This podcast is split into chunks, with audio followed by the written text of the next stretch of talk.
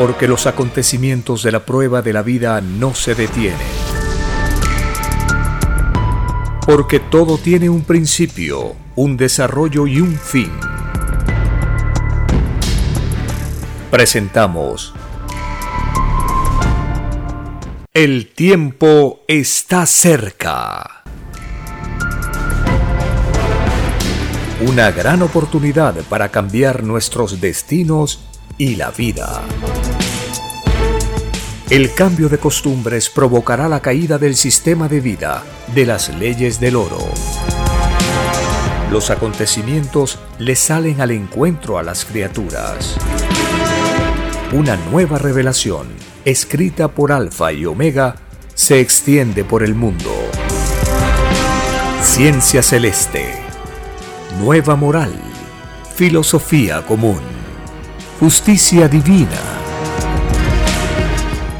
El tiempo está cerca.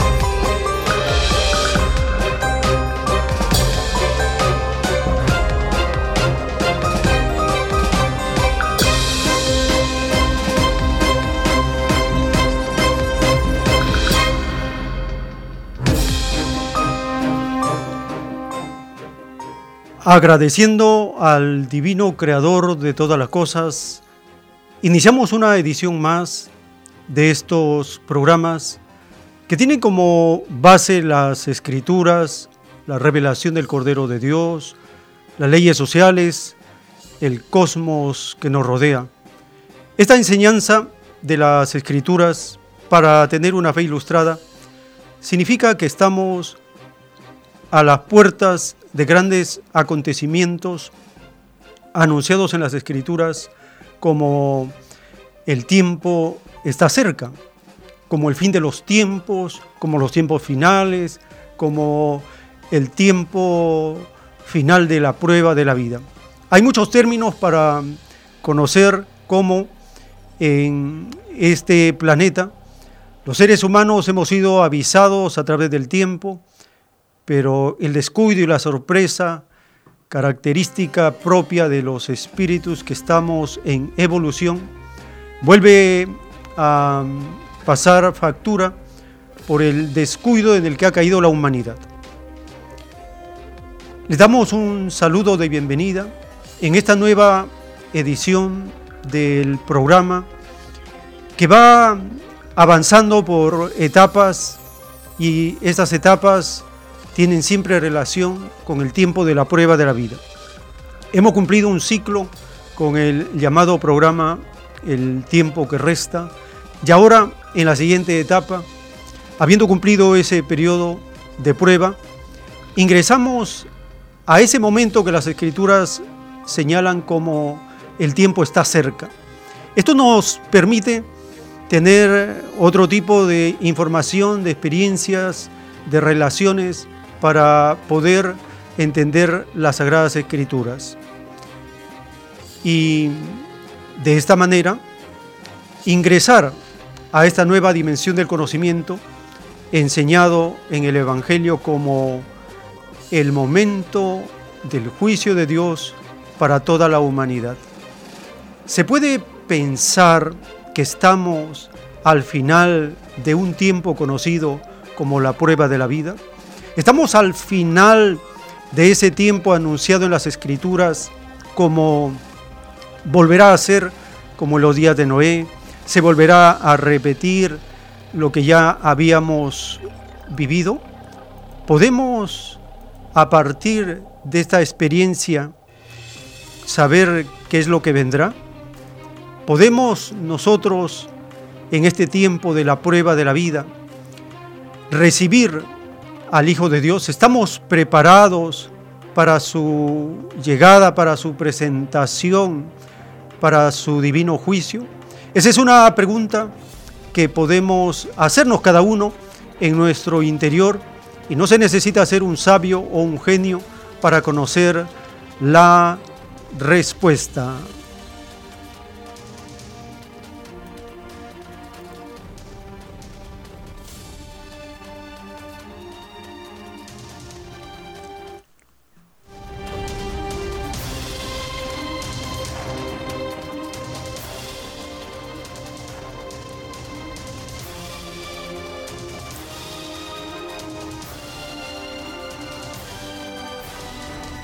Estamos en este tiempo de la prueba de la vida, conociendo las advertencias, los avisos de las escrituras. En el capítulo 24 del libro de Mateo está escrito el Hijo del Hombre, el retorno del Hijo del Hombre, la aparición del Hijo del Hombre. ¿Por qué el Hijo del Hombre, en las Escrituras se menciona este término. ¿A qué se refiere?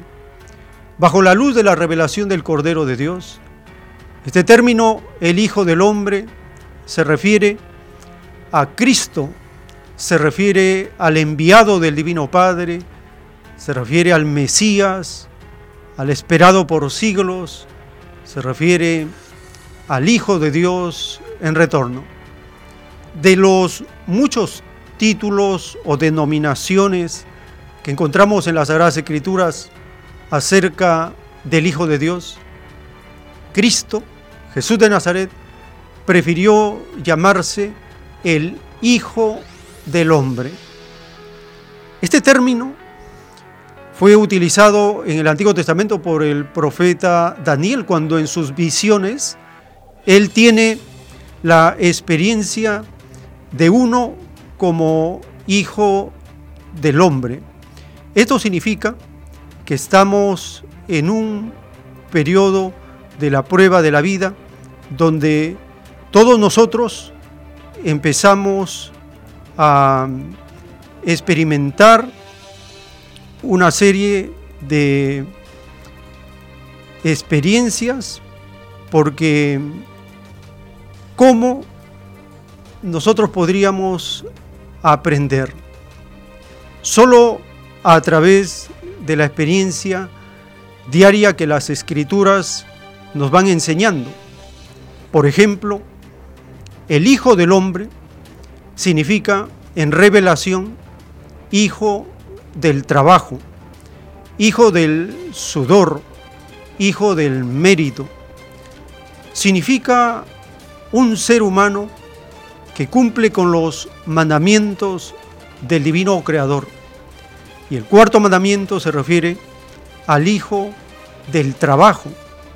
Hombres y mujeres tenemos el derecho, tenemos el deber de trabajar para foguear virtudes en este plano de la prueba de la vida, para saber cómo uno aprende de la naturaleza, cómo uno asimila las enseñanzas de las escrituras. Jesús de Nazaret, de todos los títulos de las escrituras que a él se refieren, él se llamaba el Hijo del Hombre. Cada uno de nosotros, cada ser humano, tiene en su interior ese sello, esa herencia de la divinidad. Hijo del Hombre, como prototipo de ser humano. ¿Cómo era Jesús de Nazaret? Él era alegre como un niño, manso de corazón, humilde, trabajador.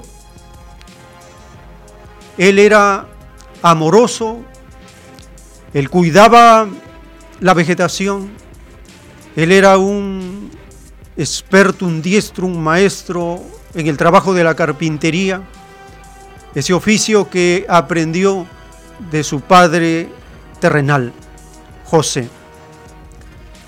Jesús de Nazaret como hijo del hombre enseñó al pueblo, curó las dolencias de la población y siempre estuvo en primera línea para defender a los humildes, a los explotados, a los trabajadores. Siempre Él estuvo al inicio, el primero, y también era el último. Por eso cuando Cristo desde la tierra al universo dijo, yo soy el alfa y la omega, con su voz de trueno, fue expandiéndose esta voz del planeta Tierra al universo. El Hijo del Hombre anunció que volvería por sorpresa, como la sorpresa que causa un ladrón en la noche. Cristo dijo, estén preparados, estén alertas, porque en la hora que menos penséis, el Hijo del Hombre volverá. ¿Estamos en ese tiempo del retorno del Hijo de Dios? Sí. ¿Qué señales hay en las Escrituras acerca de esta llegada de Cristo? En el Evangelio de San Juan, capítulo 16, verso 7 en adelante, cuando se refiere acerca del consolador, dice que cuando venga el consolador, explicará al mundo del pecado, del juicio y la justicia. ¿Significa esto la llegada de una nueva doctrina al planeta Tierra para enseñar por qué vamos a ser juzgados, cómo vamos a ser juzgados y cuál será el veredicto del juicio final? Así es. En el verso 12 del capítulo 16 del libro de Juan está escrita esta promesa de Cristo cuando le dijo al pueblo, muchas cosas tengo que enseñarles, pero ahora no las podéis entender. Cuando venga el Espíritu de verdad, Él os conducirá a toda la verdad, porque no hablará por su propia cuenta, sino que les explicará acerca de todo lo que oye del Padre. Y en el capítulo 16, verso 25 de Juan, Cristo le dice a sus apóstoles y a la gente, estas cosas os he hablado en alegorías, la hora viene cuando ya no os hablaré en alegorías, sino que les daré noticias del Padre en forma clara. Estas son advertencias, avisos, señales, son indicaciones del tiempo en que Cristo, el Hijo del Hombre, volvería a la tierra. Porque así como en este planeta, cuando a una persona lo llevan a un juicio, el juez le lee la ley al acusado. No lo juzga sin que el acusado sepa la causa o el por qué está siendo juzgado. Dice la escritura, lo de arriba es igual a lo de abajo. Si a nivel humano se cumple un proceso en un juicio, en el juicio de Dios es más perfecto, porque no deja nada fuera de la explicación de la causa, del por qué cada uno va a ser juzgado. Si hay mandamientos, si hay escrituras, hay enseñanzas para todos, no son por no son sin un motivo las enseñanzas, tienen una causa de ser.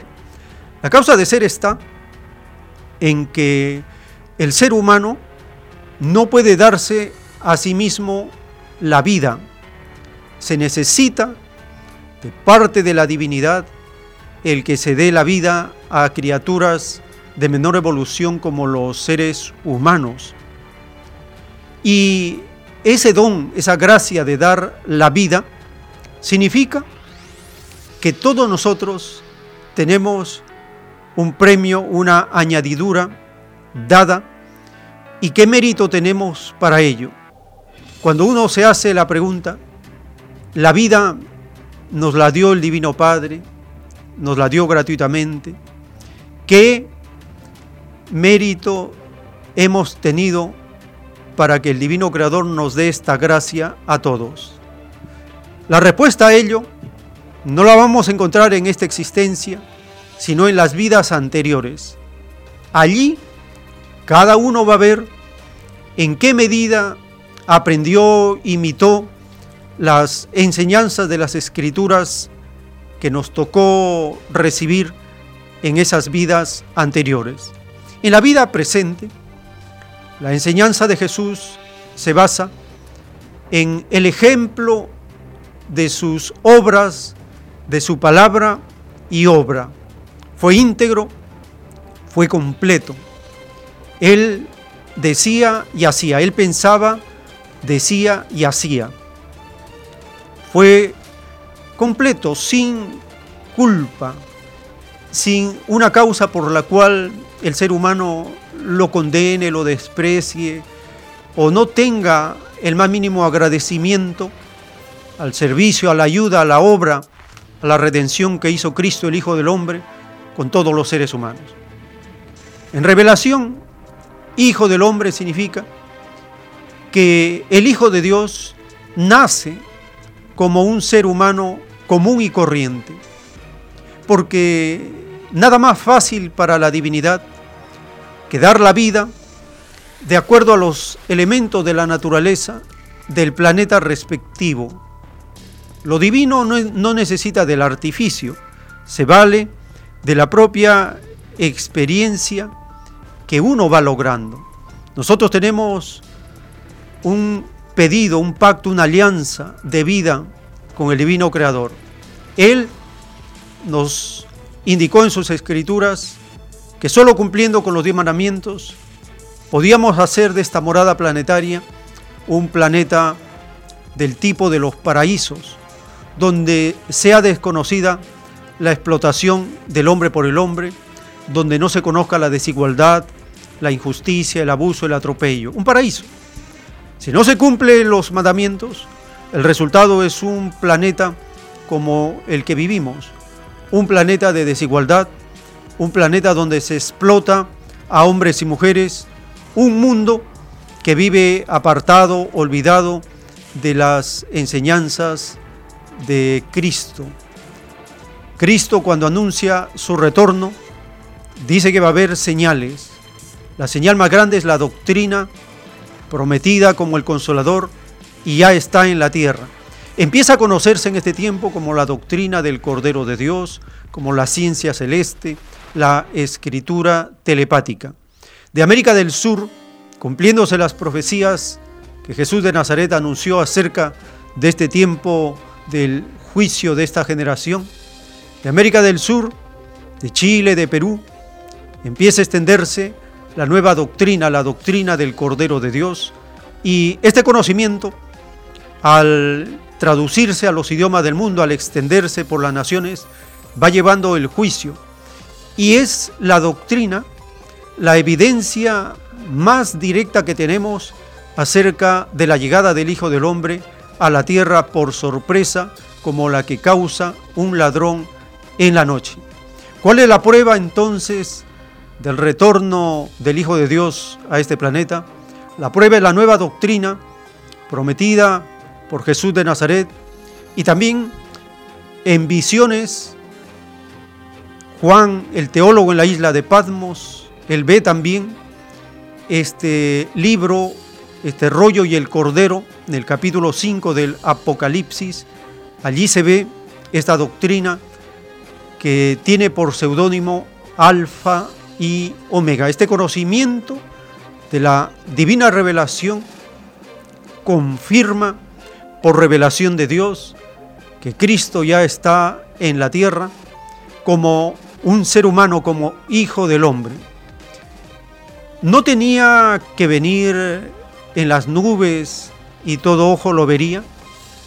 La llegada del Hijo de Dios tiene dos etapas. La primera etapa como hijo del hombre, llega por sorpresa, nadie se da cuenta, nadie lo ve. Conforme pasa el tiempo, pocos van sintiendo la presencia del Hijo de Dios, buscan y encuentran la doctrina y por estudio, por investigación, llegan a la conclusión, se llega a la conclusión, se llega a la certeza que ya estamos en el juicio de Dios. La primera etapa del retorno de Cristo es como hijo del hombre, por sorpresa, como un ladrón en la noche. Cuando un ladrón ingresa a un hogar, a un establecimiento, no lo ve, no se lo ve. Como ladrón en la noche, significa la sorpresa. El ladrón ingresa y nadie se da cuenta. Porque Cristo dijo, si estuvieran despiertos, se darían cuenta. Pero dice las escrituras que el planeta vive un sueño. Estamos en un sueño, en un dormir que caracteriza a los espíritus de este tiempo. Este dormir tiene por causa un sistema de vida que no tomó como base las escrituras para poder desarrollar una vida de acuerdo a las enseñanzas del Divino Creador. La segunda etapa de la llegada de Cristo es cuando se cumple lo escrito en el primer capítulo de Hechos de los Apóstoles, cuando Jesús desde la tierra, estando con los apóstoles, después de la resurrección, Cristo estando en la tierra, empieza a levitar y llega hasta las nubes. Y los, los ángeles le dicen a los apóstoles, ¿qué hacen mirando al cielo? Este Jesús, que ha sido tomado de vosotros, volverá así como lo habéis visto ir al cielo. Acá, acá está la clave de la segunda etapa del retorno del Hijo de Dios.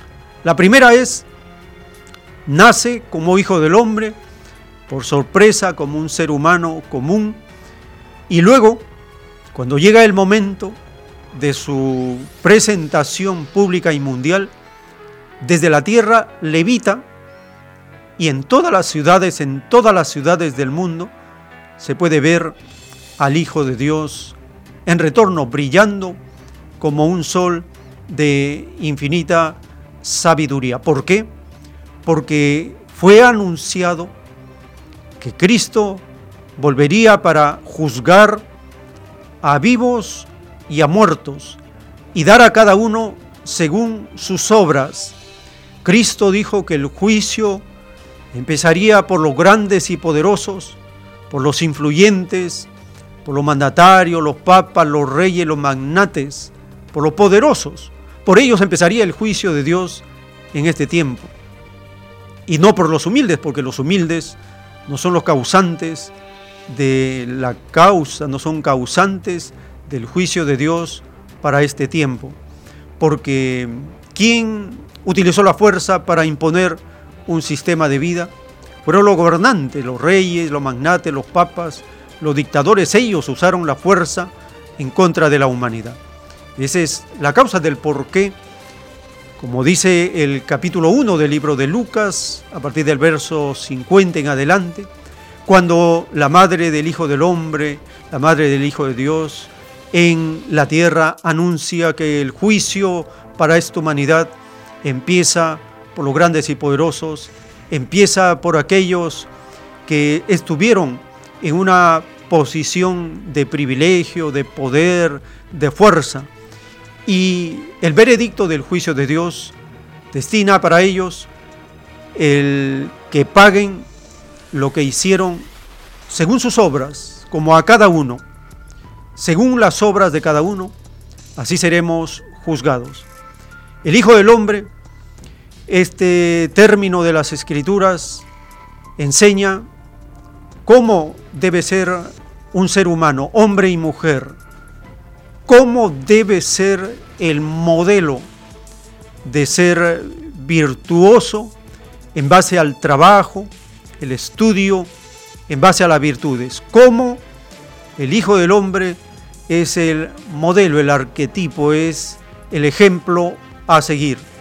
Solo lo podemos conocer leyendo las escrituras, leyendo el Evangelio que nos enseña que estamos en un planeta de prueba para transformar la realidad, para no repetir las violaciones de los seres del pasado, sino para imitar el ejemplo del Hijo del Hombre de Cristo. Él no aceptó la injusticia en este mundo. Todas sus parábolas tienen como finalidad enseñar el bien, conducirnos hacia el bien, hacia las virtudes. Todas sus enseñanzas se basan en esa integridad de palabra y obra, porque no se debe imitar la falsedad, no se puede imitar costumbres que son violación a los mandamientos del Padre Eterno. Cuando Cristo dice, en el pasado habéis hecho esas cosas, de ahora en adelante ya no tienes que hacerla. En el pasado adoraron en una forma que era adecuada para el Antiguo Testamento en templos, en altares. A partir de Cristo eso ya no. Es por eso que Cristo, el Hijo del Hombre, no tuvo templo, no tuvo instituciones, no tuvo algo material en lo cual establecerse. El Hijo del Hombre con su maravillosa sencillez y humildad es el ejemplo para todos. Y Él dijo que podemos nosotros imitarle, porque lo que Él hizo, el ser humano, también puede hacerlo. Él, cuando enseñaba a la población, les enseñaba en forma sencilla, no con ecuaciones, no con términos que eran propios de los escribas, los doctores de la ley, no. El Evangelio, la doctrina de Cristo fue en parábolas, en ejemplos, en comparaciones cotidianos, en experiencias cotidianas de la vida. Un lenguaje sencillo del pueblo, de la población. Esa es la esencia de la naturalidad, de la sencillez del Hijo del Hombre con su palabra, con su doctrina, con su enseñanza. En este tiempo del cumplimiento de las promesas de Cristo, también la nueva doctrina que envía el Padre Eterno, conocida como la doctrina del Cordero de Dios, tiene un lenguaje sencillo, no tiene los términos complejos, complicados, no tiene artificios, no tiene ecuaciones engorrosas. Es la mar de sencillez, el nuevo conocimiento para complementar correctamente lo que está anunciado en el Evangelio de Dios como una doctrina viviente, una doctrina para seres que sienten, que viven, que experimentan. Esa es la maravilla de la revelación y de la escritura que el Divino Padre ha inspirado a los profetas, a los apóstoles, ha dictado a Moisés, ha dictado a Jesús de Nazaret y ha dictado ahora al enviado Alfa y Omega. Estamos entonces en un tiempo, un tiempo muy cercano donde todos nosotros podemos prepararnos rápidamente. ¿Por qué? Porque el tiempo está cerca. De esta manera, nosotros iremos avanzando por capítulos referidos a las Sagradas Escrituras cuando se anunció que todos nosotros tenemos que experimentar una forma de vida, tenemos nosotros que empezar a vivir, empezar a sentir y solo así nosotros podemos aprender, no desperdiciar el valiosísimo tiempo que nos da el Divino Padre para esta morada planetaria, donde todos nosotros, instante por instante, podemos avanzar, podemos conocer, podemos experimentar y de esta manera nosotros en la prueba de la vida habremos ganado puntos de luz que nos acerquen a la morada del Divino Padre.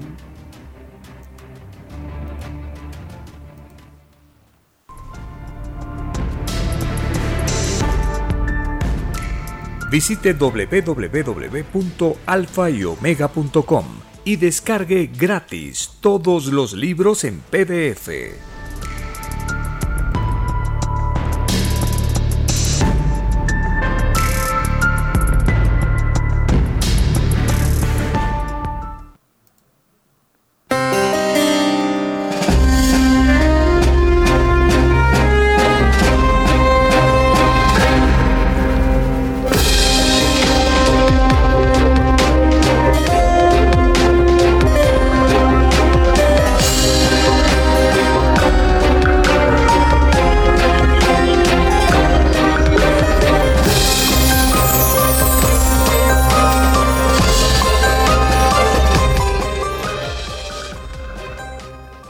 En esta edición compartiendo lo referido al término de las escrituras, el Hijo del Hombre, para conocer cómo la justicia de Dios a través de su Hijo amado nos enseñó a los seres humanos a no aceptar el atropello, el abuso, la injusticia, la prepotencia, la fuerza.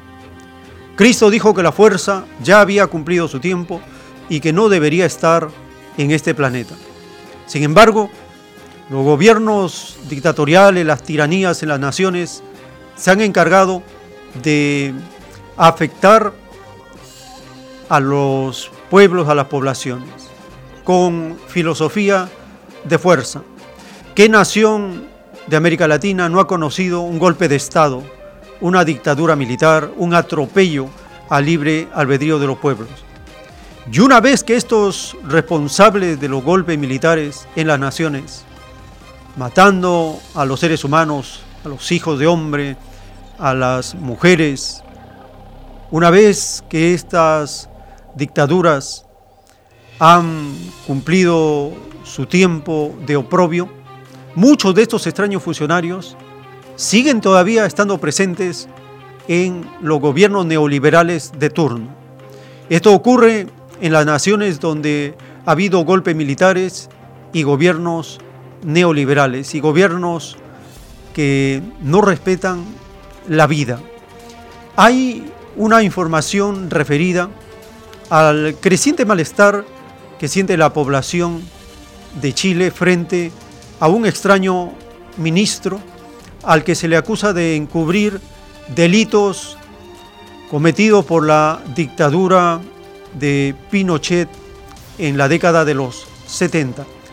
El canal de televisión eh, de, en español de Alemania publica una información referida a este drama que padecen la población que sufrió a familiares asesinados, desaparecidos y torturados por medio de sectas que ven en el asesinato y el atropello su forma de ser.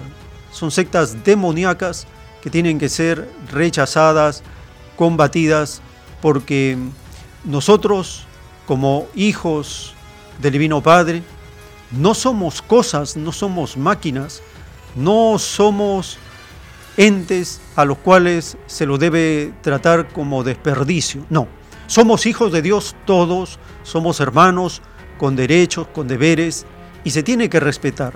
El tiempo está cerca para la justicia de Dios y conozcamos lo que vendrá a estos atropelladores de los derechos humanos. Familiares de ejecutados políticos y detenidos desaparecidos en la ex colonia Dignidad aún no saben qué ha pasado con sus hermanos o con sus hijos, pero creen que podrían estar enterrados aquí desde los años 70, en fosas comunes aún no descubiertas. Lo único que tenemos, la foto para mirarla, preguntarse, ¿dónde estás? ¿Qué pasó contigo? No te pude encontrar, no te pude... Te busqué mucho y no encontré nada. Los expertos están convencidos de que hay fosas comunes en Colonia Dignidad, pero las autoridades chilenas no han encontrado ningún indicio. Ya en 2017 Alemania ofreció su apoyo para realizar análisis de ADN del suelo, pero Chile hasta ahora no recurrió a esa ayuda. En el centro de las críticas está el actual ministro de Justicia y Derechos Humanos, Hernán Larraín, quien solo emitió un comunicado de prensa sobre el caso.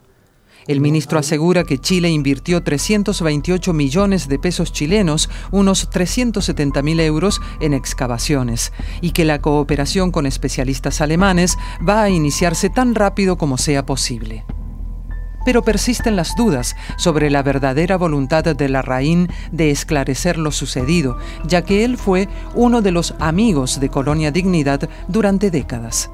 Así lo comprueban las fichas oficiales de la antigua secta del Archivo Nacional de Chile. Un acta de Hernán Larraín establece que como joven político visitó la colonia Dignidad poco antes y poco después del golpe de Estado en 1974 y 1975 y que apreciaba el trabajo de la secta.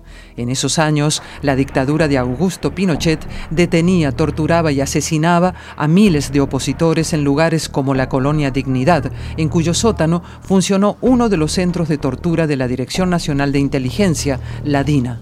¿Es posible que Larraín no se hubiera enterado de nada durante sus tres visitas a la secta?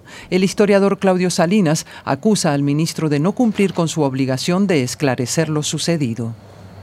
Pero Larraín eh, siempre desmintió, más bien dijo que se trataba de algo contra colonia, todas las versiones que había, todas las denuncias que habían sobre eh, tortura en la dictadura y la pedofilia por Schaeffer o las prácticas eh, contra los niños, ¿te fijas? Según el archivo, Larraín tenía un contacto fluido con un doctor, un tal Albert y un Harmut. Según los expertos, se trata del líder de la secta, el pedófilo Paul Schaeffer, del jerarca de la colonia, Albert Schreiber, y del médico Harmut Hopp. Gracias al apoyo de la Larraín, entre otros, la secta siguió funcionando después de la dictadura. Solo en los 90 la policía comenzó a investigar los casos de abusos de menores y realizó varios allanamientos. Pero incluso entonces el influyente Larraín seguía defendiendo a la colonia Dignidad. Operativos desde Santiago, desde la séptima, la octava región, prefecturas de investigaciones, una cosa realmente inédita se destina arteramente en contra de esto. ¿Alguien me quiere decir que es porque hay la denuncia de un menor en contra de un abuso de una persona determinada?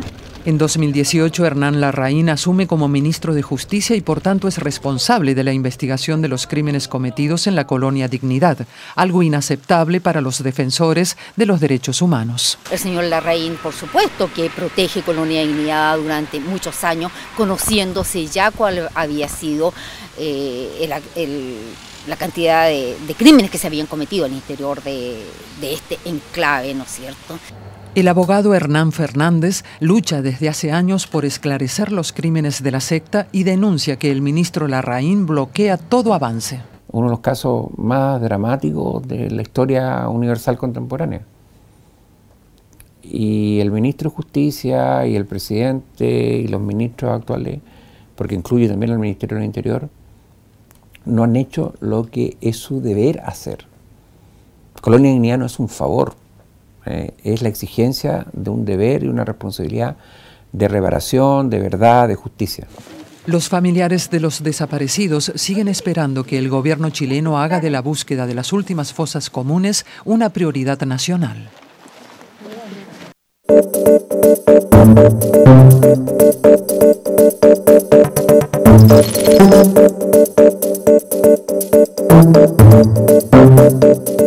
the trophy.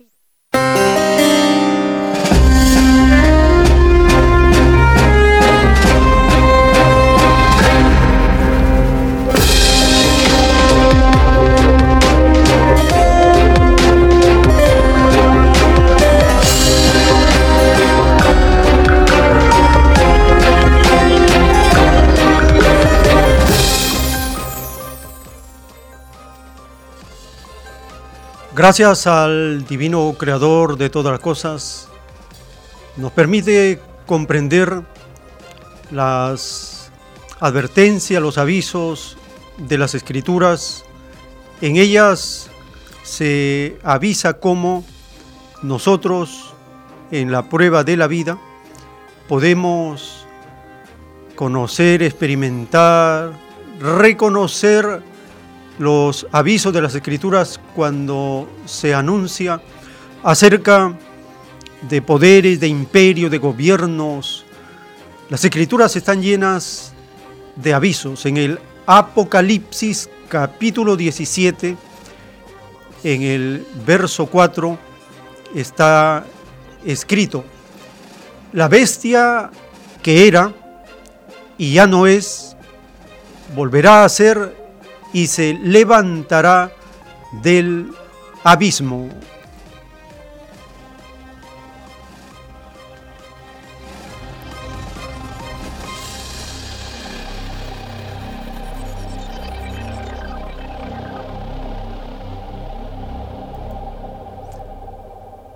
Esto significa la llegada de un imperio a la tierra. Significa que nuevamente el planeta se vería bajo el yugo de un imperio.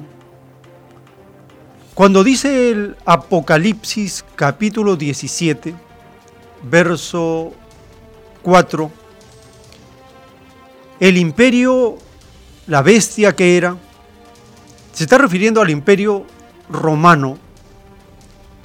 Este extraño imperio tuvo una larga duración. Calculan que abarcó un tiempo de casi mil años, desde el inicio de Roma, su etapa de la llamada gloria, su decadencia y el término. Este imperio romano es el que llegó a un nivel de degeneración, de inmoralidad, desprecio por la vida. Un imperio que se extendió por muchos terrenos, por muchas naciones, abarcó una zona muy amplia de Europa, el Medio Oriente, parte de África. El imperio romano volvería. ¿Y qué forma adoptaría el imperio romano?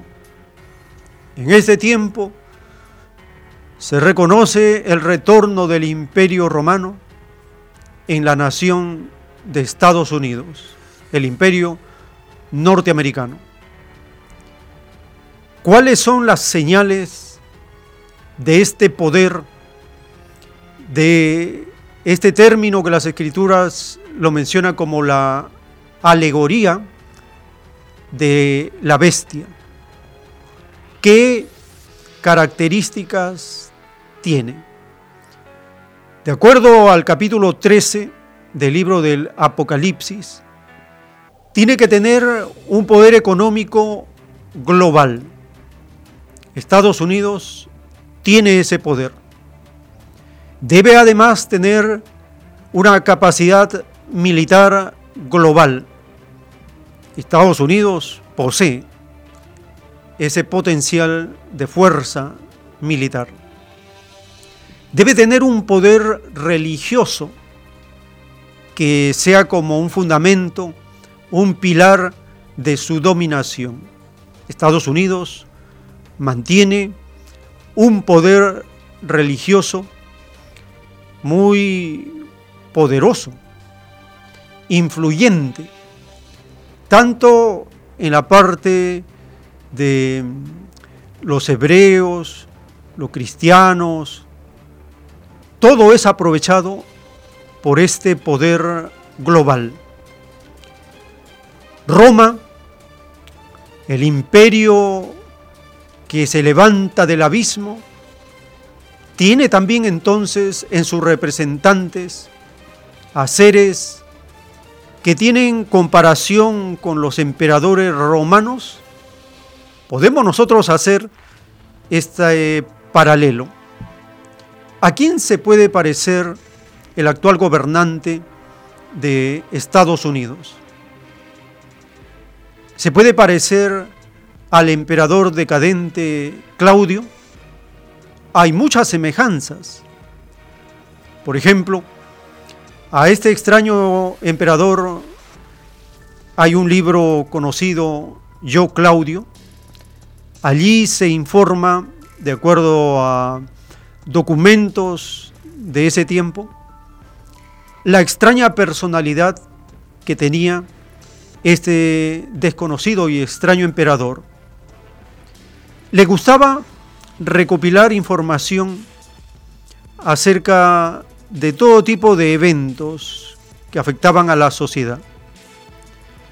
En la obra Yo Claudio se lo presenta como una persona a la cual se le mantiene siempre en un plano secundario porque no tenía mayor peligrosidad. El actual gobernante de Estados Unidos viene del mundo de la farándula, aparentemente inofensivo, sin embargo tiene un potencial destructivo muy grande. El extraño emperador Claudio le gustaba constantemente emitir edictos, 20 edictos por día en promedio. ¿A qué equivalen los edictos de la época romana a los mensajes de este tiempo? Es conocido como el actual gobernante de Norteamérica, de Estados Unidos. Le gusta constantemente estar enviando tweets por esta red social, el Twitter. Manda tweets a, diestra y siniestra.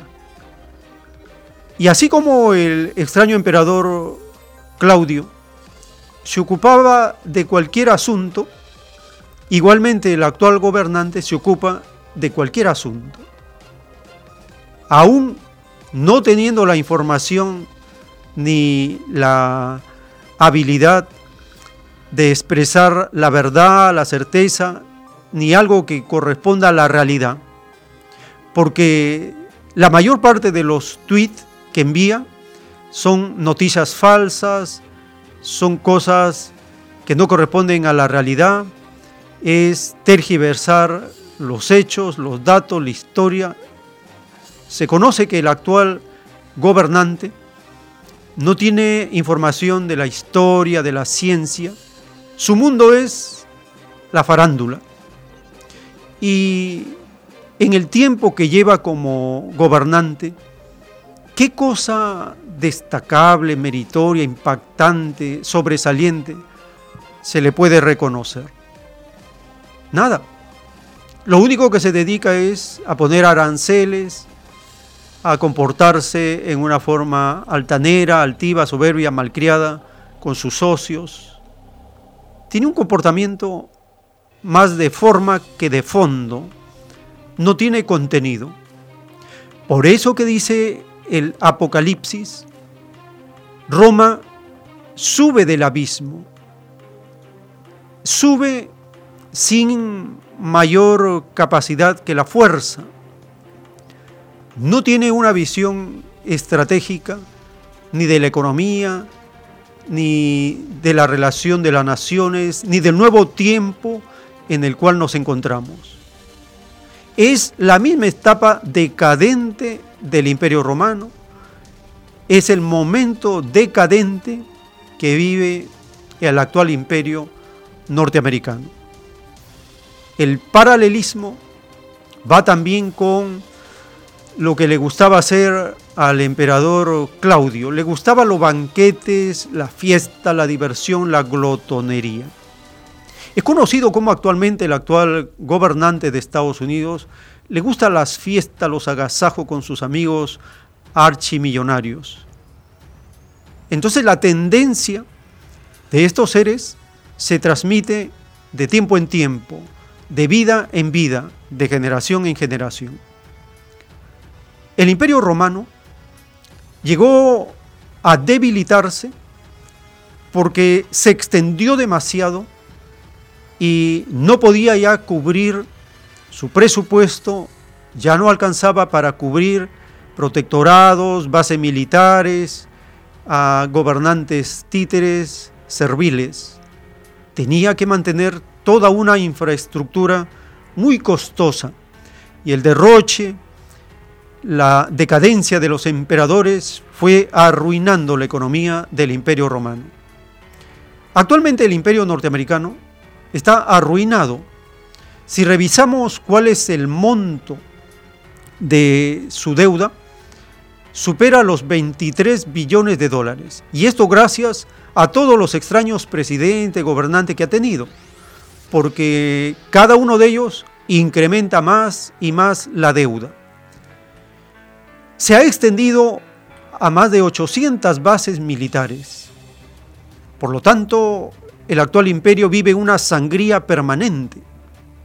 No puede ya cubrir toda la, todo el presupuesto que demanda la infraestructura ni siquiera la nacional, porque el déficit en infraestructura que padece Estados Unidos es alarmante.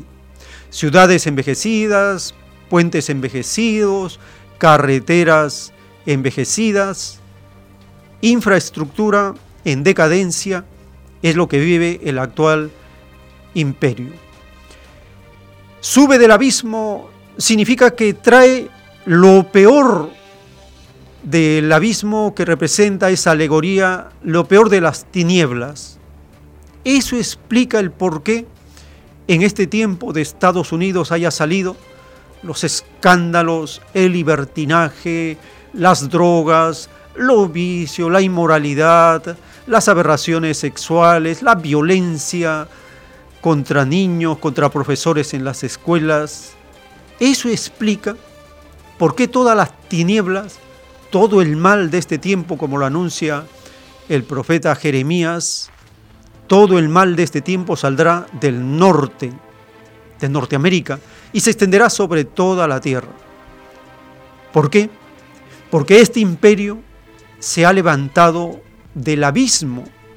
Imagínese una persona que viene cargada de las tinieblas, viene cargada con odios, rencores, con envidias, con bajas pasiones, y a donde llega, transmite ese ambiente pesado, ese magnetismo que provoca malestar, inconformidad, estrés en la población. Imagínense estos extraños gobernantes de Estados Unidos que todos ellos llegan con un prontuario. Provocan artificialmente cierta mejoría económica, pero por deuda, no por mérito, no por trabajo, sino por deuda. ¿Significa que esto será sostenible en el tiempo? No, porque tarde o temprano, como lo anuncia las escrituras, la caída será espectacular de este imperio que subió del abismo y sube del abismo para durar un corto tiempo. Ahora pasó su etapa de imperio unipolar de 1991 hasta el año 2008 fue el periodo donde Estados Unidos reinó en todo el planeta, solo, no tuvo competencia. A partir de la crisis mundial del capitalismo del año 2008, Estados Unidos sufre una agonía, una muerte terminal.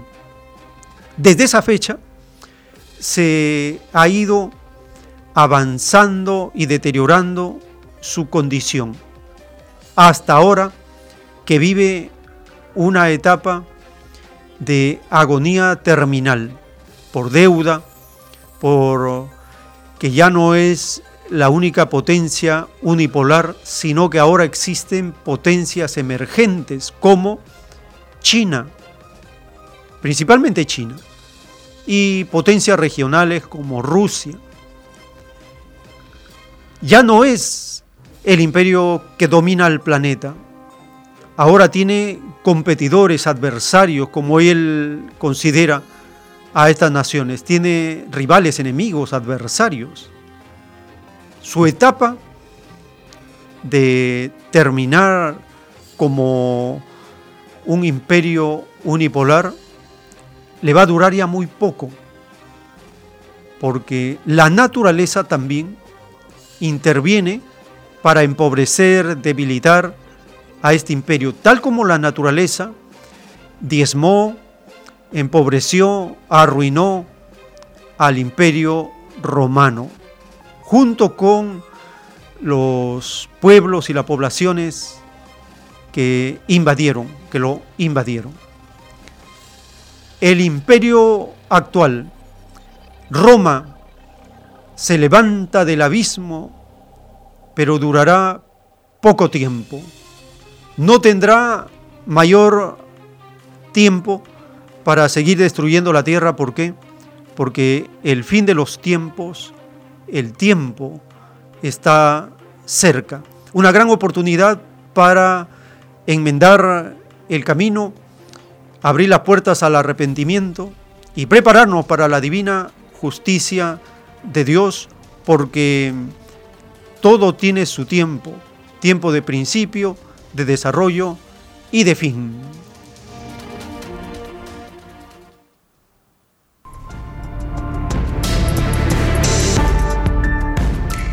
Visite www.alfayomega.com y descargue gratis todos los libros en PDF.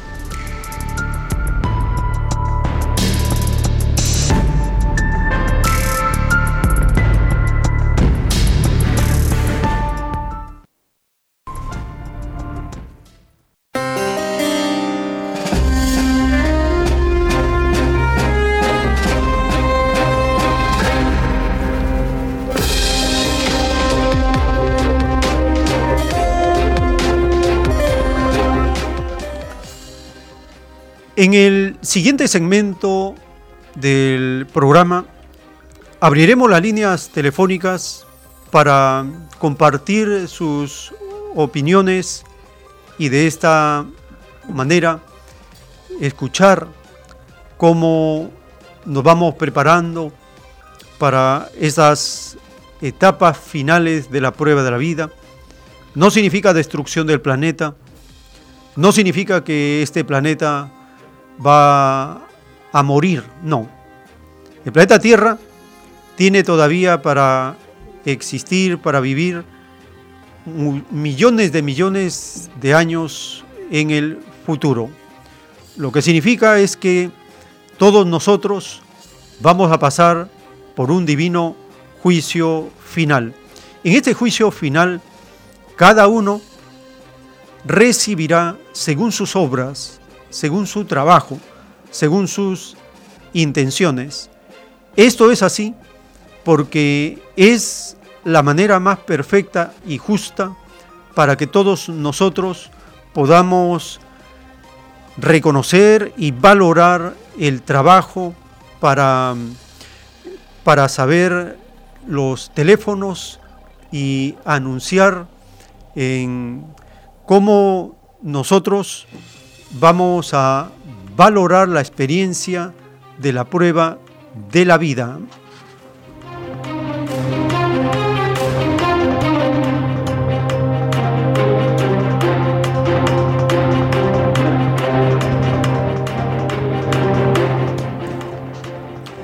En este segmento del programa abrimos la línea telefónica para escuchar sus opiniones. Tenemos Teléfonos en la ciudad de Lima, 472 3110 472 3184 y desde las regiones marcando el 01 472 3383. Estamos en un tiempo importante de la prueba de la vida para poder cambiar nuestro destino, nuestras costumbres, el gobierno, todo. Tenemos una comunicación. Aló, su nombre. Aló, hermanos. Felicitaciones por hablar. Gracias a ustedes aprendemos mucho. Y no solo yo, todos los que lo escuchamos, pero sería ideal de que en realidad aparte de que ustedes en la radio sería hacer en sitios públicos, que la gente se entere, porque ahorita están más concentrados en las cosas vanas en las cosas que realmente no sirven y no nos no está de acuerdo Dios. Y se supone que en el aspecto del gobierno están siendo castigados así, porque han obrado mal. Y en realidad hagan eso como en Guayaquil, por ejemplo, en Guayaquil se ha hecho por las calles pasar gente que sepa, que aprendan, que escuche. Pero el programa de ustedes, que Dios los bendiga, que Dios los cuide y les dé la tanta sabiduría porque en realidad Perú necesita, Perú es un país premiado, Perú es un país, pero a veces hay tanta maldad en clase alta y en la clase baja. Que Dios los bendiga, pues, y hablen bastante, no solo por radio, sino parques, juegos, juntémonos en grupos. Eso les pido en nombre de Dios. Gracias, que Dios los bendiga. Muchas gracias por su comunicación y hay muchos hermanos, hermanas que salen a la vía pública con las láminas de la doctrina del Cordero de Dios y están compartiendo, avisando estas informaciones. Sí, sí, sí ocurre, sí se hace ese trabajo, esa experiencia, esa forma de compartir las informaciones. Tenemos un nuevo contacto. Aló, su nombre, ¿de dónde nos está llamando? Aló, hermano, buenos días. Acá habla de San Juan del Urgancho, en fin, hermano. Adelante, hermano. Bueno, hermano, en primer lugar, agradeciendo a nuestro bendito Padre Eterno por la revelación de Alfa y Omega que nos da, nos identifica todas las desgracias del tiempo de los faraones hasta ahora, de dónde viene. Por ejemplo, yo tengo acá un libro, hermano, de, de, por ejemplo, de la educación en China. Ahí revela, por ejemplo, el pueblo identificó de dónde venían todas las desgracias, la pobreza, la prostitución, toditito, se puede decir, se habían apoderado las tierras de los campesinos, todo. Identificaron que era la burguesía de los terratenientes. Entonces, el pueblo se, se organizó y luchó contra, contra esas maldades. Y ahora como tenemos la revelación Alfa y Omega, hermano, nos da una explicación bien profunda cómo viene, cómo está constituido acá de, las desgracias de la humanidad, que es un sistema capitalista, neoliberal, por ejemplo, el Fondo Monetario Internacional, el Banco Mundial, la Transnacional, acá en Perú la CONFIE. Y, realmente ellos ponen, imponen toda la desgracia que estamos poniendo. Y acá la revelación, gracias a Dios, como le, le vuelvo a decir, hermano, nos da para poder nosotros cómo organizarnos. Y no solamente organizarnos, sino también cómo nosotros nos, va, nos debemos comportar para formarnos de ser socialistas activando esas 318 virtudes. Y, más que todo también una, una alimentación sana, natural, que es todo en los vegetarianos, por ejemplo. Y acá en la revelación, gracias a Dios, tenemos para poder nosotros formarnos interiormente nuestro cuerpo y la formación de, de, esas virtudes. Yo, por ejemplo, hermano, antes yo, era católico, hermano, por, por, familia, por mi padre, ¿no? Pero gracias a Dios, escuchando la revelación aquí en la radio, hermano, comencé a de esos tiempos a ir a las reuniones y allí eh, y en los libros realmente profundicé y, realmente una formación de principios para vivir ordenadamente. Por ejemplo, este sistema capitalista nos trae todas las desgracias, ser rateros, delincuentes, por ejemplo, eh, las drogas, los vicios, la formación del adulterio, todas las desgracias que estamos padeciendo acá, todos los productos de este sistema capitalista y gracias a Dios tenemos la revelación que nos hace una formación pensando en el futuro de nuestra generación con unos principios básicos de valores, hermano, y una alimentación sana, hermano. Le agradezco la oportunidad, hermano. Muchas gracias. Muchas gracias, hermano, por su opinión y esto nos permite ir avanzando en estar prevenidos, alertas, para no dejarnos sorprender, llevar, influir, manipular. Tenemos una nueva comunicación. Aló, su nombre, ¿de dónde se comunica? Aló, su nombre. Buenos días, de San Juan del Urigancho. Adelante, hermana. Gracias, buenos días. Ah, gracias a Dios y también nuevamente agradezco a Dios por haber personas con tanto conocimiento como usted, porque la verdad es que el conocimiento que usted imparte por medio de su radio es divino, es completamente complejo, inmensamente abundante, rico. Y bueno, yo en realidad quiero manifestar a todos que escuchando su programa he podido llegar a una solución personal de que yo debo dejar de pertenecer a esas religiones mi posición es clarísima. Yo soy cristiana porque yo sigo a Cristo. Y seguir a Cristo significa no pertenecer a ninguna religión porque Cristo vino al mundo con su doctrina de socialista, comunista y hay otro más que en este momento no recuerdo.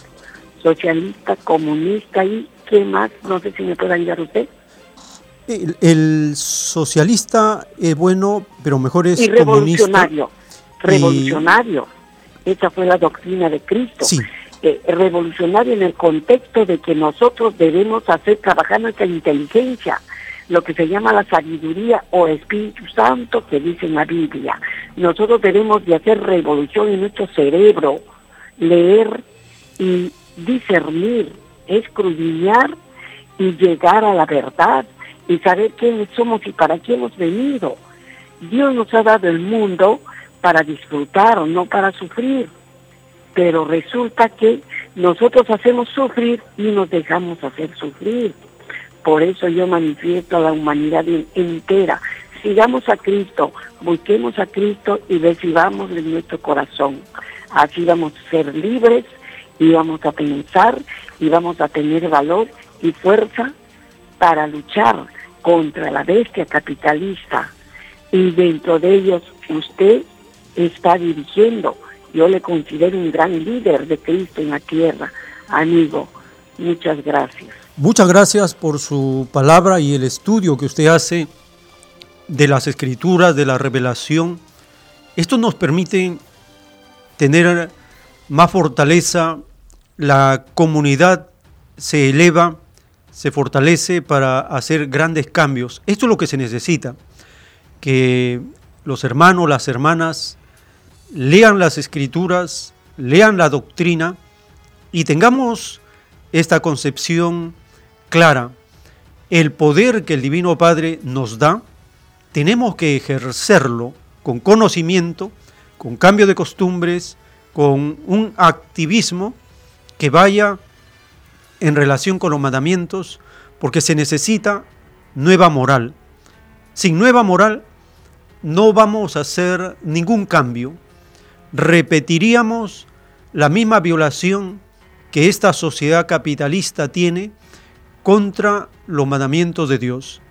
Sin embargo, una nueva moral nos liberaría del yugo opresor. Recibimos la última llamada de este cemento. Más adelante volveremos a abrir la línea telefónica. Aló, su nombre, ¿de dónde se comunica? Aló, buenos días. Buen día. Me llamo este. Adelante. Sí. Gracias. Eh, en realidad las apreciaciones que ha hecho sobre el imperialismo y su este ante la historia es muy importante. Eh, es verdad que el capitalismo tiene poder este militar ahorita, poder económico no la tiene, pero sin embargo eh, con, con, la ayuda de los países este subdesarrollados, como siempre lo tiene sometido, lo subsiste. Pero eso tendrá límite, tendrá tiempo, no, no va a pasar mucho tiempo. Pero también nosotros sabemos que el país es imperialista, el país, eh, ¿cómo se llama?, eh, Norteamérica, el imperialismo yanqui, es el exportador de la toda la corrupción, porque todas las corrupciones, sodomía, todo eso exportan ellos, y ahí sale todo, la, todo el antro, toda la, eh, toda la, todo, corrupción sale de ahí. Entonces, este, ¿qué podemos esperar de un país corrupto? y se jacta de ser religioso, ser este escogido incluso de Dios, ellos se creen, pero sin embargo no lo son. Y nosotros vemos por su actitud que son este, dominante y opresor, que hacen sufrir muchos países. Eh, no le dejan vivir a todos los países, está oprimiendo a todos los países. Entonces nosotros lo único que tenemos que hacer es subsistir, seguir luchando y seguir organizándonos, seguir unidos para seguir este rescatando nuestros derechos. Muchas gracias. Muchas gracias y tiene mucha certeza sus palabras. El capitalismo tiene un poder económico artificial porque es un sistema empobrecido. Solo vive de la falsedad cuando emite dólares sin sustento y con la bomba atómica obliga a todos los gobiernos para que acepten el dólar. Es por eso que dice las escrituras que es una bestia con los pies de barro. Significa un imperio decadente, empobrecido, que solo hace alarde en el exterior, pero en el interior está corroído. De esta manera terminamos este cemento, más adelante volveremos a abrir. Tenemos preparado para esta jornada dos bloques más, dos capítulos más y ahora vamos a compartir el siguiente el siguiente capítulo que hemos preparado de las escrituras y se refiere al sistema de vida de la desigualdad donde los hijos de Dios sufren unas consecuencias muy dolorosas, porque si un sistema de vida no respeta lo de Dios, entonces es un sistema de vida que no va a durar mucho tiempo. ¿Por qué no va a durar mucho tiempo este sistema de vida? Porque la ley de justicia del Divino Padre a todo le pone un límite. Dice las Escrituras, si tú llegas a traspasar ese límite que se te ha puesto, entonces, si ese traspasar está contra la ley de Dios, eh, tú tendrás los días contados. Esto significa que el actual orden de cosas no durará mucho tiempo, porque el juicio de Dios empezará y empieza por las naciones que fueron soberbiamente llamadas las naciones ricas de la tierra.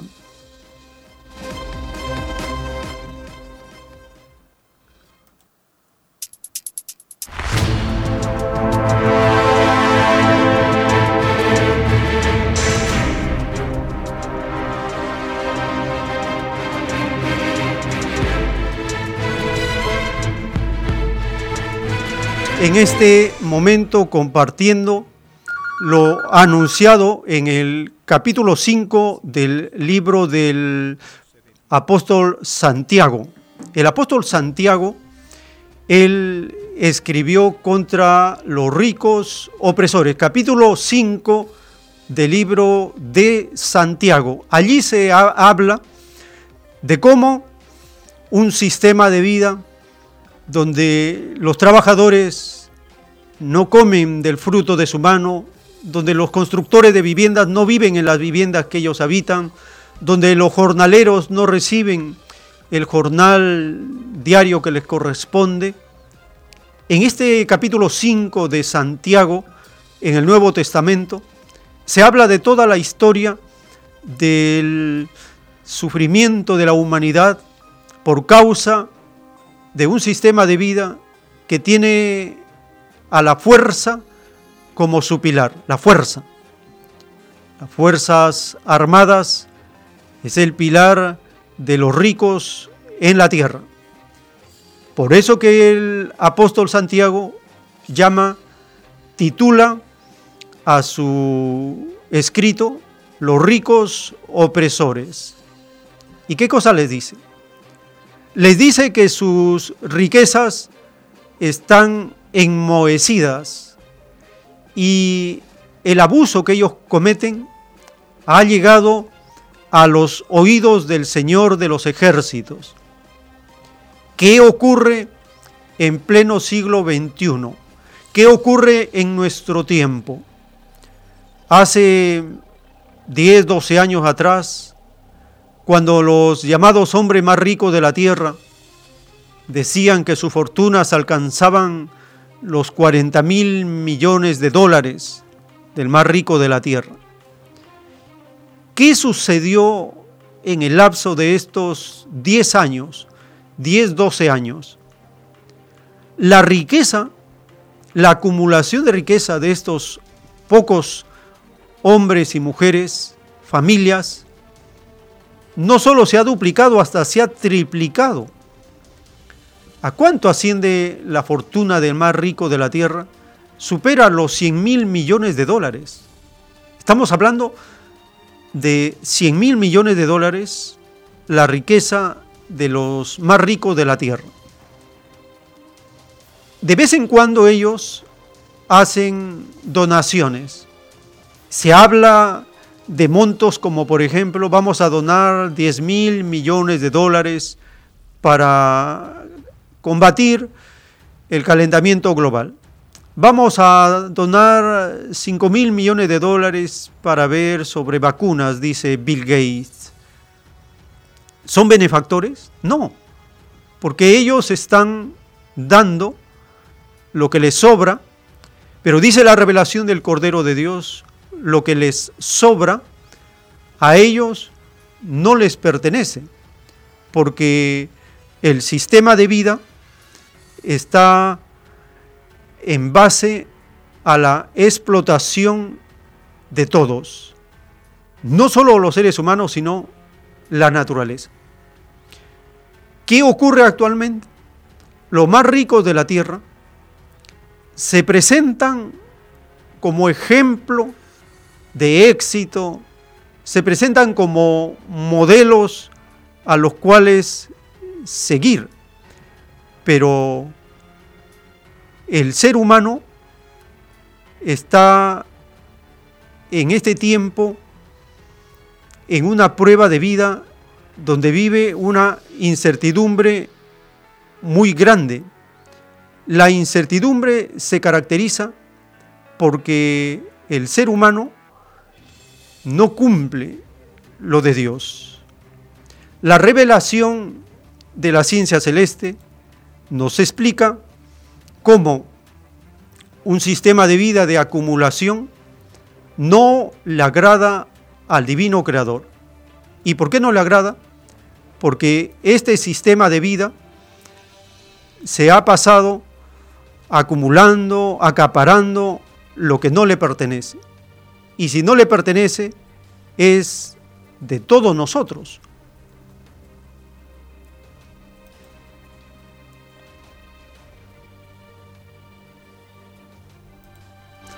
Todos nosotros tenemos que estar atentos en la defensa de nuestros derechos.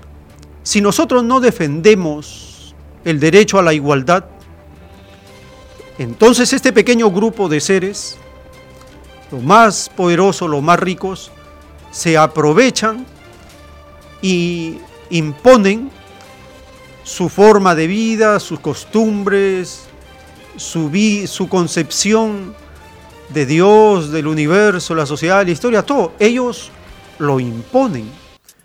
¿Por qué lo imponen? Porque tienen el poder económico acumulado en forma ilegal. Si fuera legal, entonces las Sagradas Escrituras no tendría ninguna advertencia o sentencia contra la ambición, el acaparamiento, la codicia, la usura. Sería, permitido. Pero no es permitido en las Sagradas Escrituras, porque las Escrituras enseñaron que una sociedad basada en la justicia, eso es lo más justo. Una sociedad donde se distribuye a cada uno según su necesidad, eso es lo más justo. En cambio, los ricos opresores acaparan para sí y no quieren nada para los demás. ¿Cómo puede ser esto? En un planeta donde el Divino Padre, a través de la naturaleza, da abundancia para todos y de sobra, no debería faltarle nada a nadie, porque la abundancia debió ser un derecho igualitario para todos. La naturaleza da para todos, no falta, no faltaría nada, porque hay escasez, porque hay un grupo de ricos que acaparan lo que no necesitan. Y no lo acaparan con buena manera, sino a través de un mecanismo que se llama la explotación del hombre por el hombre, la explotación del trabajo, de la vida de millones de seres humanos. Solo así pueden acaparar, acumular riqueza. No hay otra forma, porque el sistema de vida utiliza a los trabajadores para generar riqueza, abundancia, pero no distribuye la riqueza. No da a cada uno según su necesidad. Los ricos opresores del tiempo actual cuyas fortunas superan los 100 mil millones de dólares, constantemente están haciendo alarde que ellos hacen donaciones y en cantidades inmensas. Pero esas donaciones es una pequeñísima parte de todo lo que reciben de la Reserva Federal de Estados Unidos. La emisión de dólares, la impresión de dólares sin respaldo, va directamente a estos ricos a lo más rico del planeta. Es la única forma para explicar cómo, hacia el año 2008, cuya fortuna de lo más rico superaban los 40 mil millones de dólares, actualmente, 10, 12 años después, sus fortunas superen los 100 mil millones de dólares.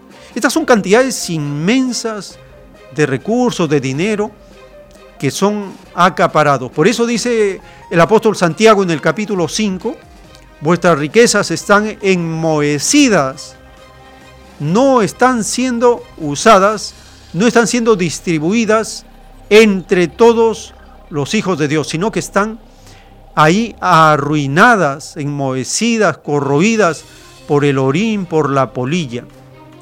Es por eso que la condena de las escrituras por medio del apóstol contra los ricos opresores es clarísima. Les dice también, vosotros habéis defraudado a los trabajadores que labraron vuestros campos porque su jornal no les ha sido pagado. Y las quejas de los trabajadores han llegado a los oídos del Señor de los ejércitos. ¿Significa esto que los seres humanos tenemos ahí una lucha material contra un sistema de vida que acapara lo que no es suyo? Así es. Por eso dice la nueva doctrina del Cordero de Dios, si la primera generación de la prueba de la vida hubiera luchado contra los influenciados por el oro, contra los acaparadores, contra los que impusieron la palabra esto es mío, dice la revelación del Cordero de Dios, este mundo no habría conocido ni la explotación, ni la injusticia, ni la desigualdad, porque una nueva psicología se habría extendido por todo el planeta, la psicología del trabajo, de la distribución y del compartir entre todos en forma igualitaria. Pero esto no ocurrió así porque un pequeño grupo de seres se dio cuenta que creando una fuerza, la Fuerza Armada, para defender sus posesiones, su acaparamiento, podían ellos perpetuarse de siglo en siglo, manteniendo oprimido a la mayoría. Por eso el capítulo 5 del libro de Santiago titula Los ricos opresores y dice que estos extraños seres tuvieron la oportunidad de darse cuenta del daño que hacían y deberían haberse arrepentido, cambiando, cambiado sus sensaciones, sus costumbres, cambiado su forma de actuar y de tratar a los seres humanos. Si no hacían ese cambio, entonces ellos eran engordados para el día del divino juicio. Engordados en las escrituras significa que no se les iba a ellos a justificar, a perdonar, a condonar nada, que todo entraría para el juicio de Dios porque ellos siendo causa del sufrimiento de las mayorías, no tenían escapatoria. La justicia de Dios da a cada uno según sus obras, según sus acciones, según sus intenciones. Y ahora dice el Cordero de Dios, se exigirá centavo por centavo, moneda por moneda, billete por billete, bono por bono, documento certificado por certificado de los que acapararon lo que correspondía a todos los trabajadores de la tierra. Cuesta durísimo, dice la revelación, el no cumplir con los mandamientos, no cumplir con los avisos, consejos que da el Divino Padre para una mejor convivencia entre todos, porque si no hacemos eso, entonces viviremos en carne propia escasez, miseria, mendicidad y la esclavitud moderna que se llama pobreza, la esclavitud moderna que se llama comercial con las necesidades. Si no cumplimos con los mandatos y las escrituras, como la constitución, el fundamento, como la base del gobierno, entonces el sufrimiento, la escasez y la necesidad sería el pan de cada día, sería la costumbre que a todos afectaría. Para que esto no ocurra, es que debemos tener una unidad común con nueva moral y esto provocará la caída del sistema de vida de los ricos, de los capitalistas opresores en todas las naciones. ¿Por qué? Porque el tiempo está cerca.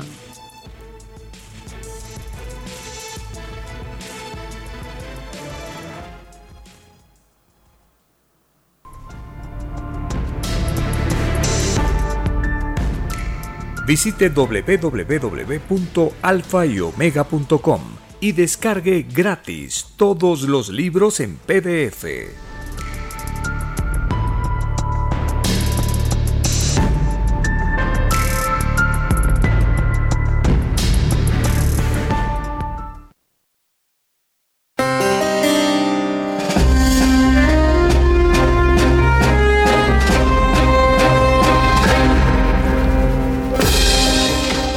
Dice la revelación del Cordero de Dios que todos los seres humanos y todos los que protestaron contra el extraño sistema de vida ganan un puntaje de luz segundo por segundo porque era un puntaje colectivo, la lucha no era para sí mismo, sino por todos los demás. En Colombia, las madres se organizan para participar en las formas de lucha que se desarrollan en esa nación golpeada, atropellada por el neoliberalismo, por un gobierno servil, sirviente al imperio norteamericano. Compartimos esta información referida a las madres organizadas y mujeres organizadas en Colombia para complementar y apoyar la forma de lucha de la población.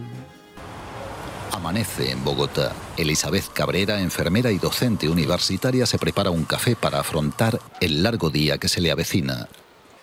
Al otro lado de la ciudad, Ana Lucía López termina los quehaceres de su hogar, mientras que Yulisa Mosquera se arregla para salir. Todas trabajan, tienen hijos y muchas responsabilidades, pero hoy tienen una labor diferente. Tratan de impedir la violencia en las marchas. Las Madres Diversas por Colombia, gestoras de paz, decidimos eh, organizarnos y crear un cordón de vida en las movilizaciones sociales, con el fin que no se cobren más vidas. Las madres no tienen muchas herramientas para impedir la violencia, pero confían en lograr su objetivo. Es desde la persuasión es desde el amor, es decirle que están en todo su derecho, digamos, a los marchantes que están en su derecho, pero que lo hagan de una forma pacífica. Eh, ya está comprobado que la violencia pues produce más violencia. Y con la eh, la fuerza pública es decirle también, estos jóvenes marchan porque están reclamando un derecho algo que Mireya Gómez ya puso en práctica cuando se ausentó un día de su taller de costura para acompañar a los manifestantes y abrazar a los encapuchados. Yo abracé a la chica y digo yo, esa niña no alcanzaba a tener 18 años y si los tenía, entonces se le veía como una cara de, como de rabia, pero a la vez como conmovida también de vernos, de saber que, que nosotras estábamos ahí. La violencia es algo que preocupa a todas las madres del colectivo, pero Ana María siente que sus motivaciones son diferentes. Su hijo está en constante peligro. ¿Quién me entiende a mí? Yo las entiendo a todas porque todas somos mamás. Sí, la mamá del estudiante, la mamá del universitario, pero a mí como mamá de uniformado, ¿quién me entiende? Eso era yo lo único que decía en ese momento. Ana Lucía insiste en que los policías, como su hijo, no tienen la culpa de lo que sucede en el país. El estudiante que agrede al policía, de pronto ese policía es un hermano de ellos, es un primo, un familiar, es un hijo, es un papá. O sea, ellos no ven más allá en ese momento, simplemente ven ese uniforme, el uniforme verde o el uniforme negro del SMAT. Sí, ellos no miran más allá de que es una persona tal cual como yo. La iniciativa de las Madres Gestoras de Paz cuenta con el apoyo de la Alcaldía de Bogotá, Así que decidieron marchar con ellas, marchar acompañándolos, una organización independiente em, que está generando pues, un, respaldo muy grande a una forma de trabajar las diferencias en medio de las protestas a través de la paz, a través de la reconciliación. Antes de acompañar la marcha, las madres visitan el monumento al joven fallecido, Dylan Cruz.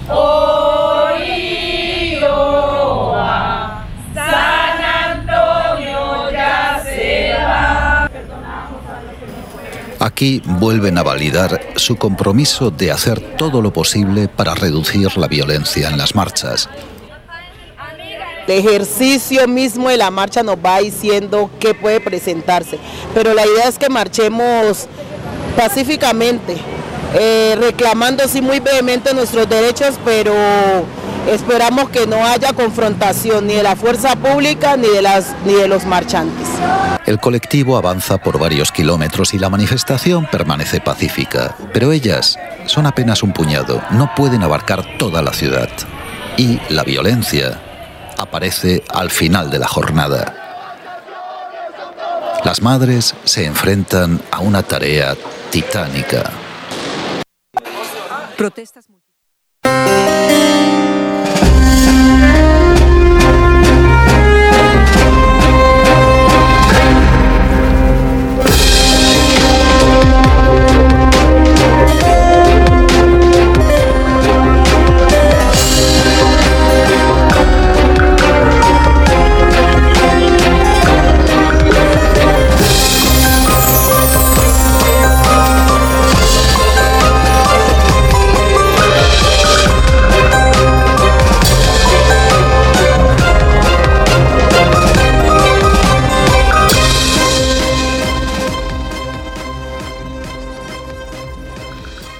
En el libro del Apocalipsis, capítulo 6, verso 2, hay una visión de un jinete blanco. El jinete blanco al cual se le da una corona, un arco y sale para vencer. Los jinetes del Apocalipsis.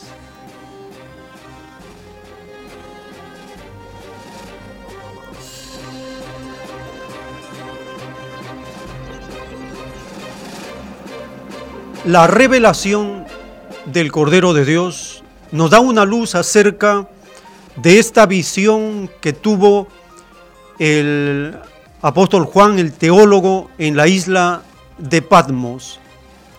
Se abren los sellos de los rollos del Cordero de Dios. En el capítulo 5 está la visión del rollo y el Cordero sellado con siete sellos. Cuando se abren los sellos, empiezan a ocurrir una serie de acontecimientos que impactan en el planeta. Capítulo 6, verso 2, el jinete blanco y el primer sello que se abre. ¿A quién se refiere? Dice la revelación del Cordero de Dios, los jinetes del Apocalipsis se refieren a las fuerzas armadas.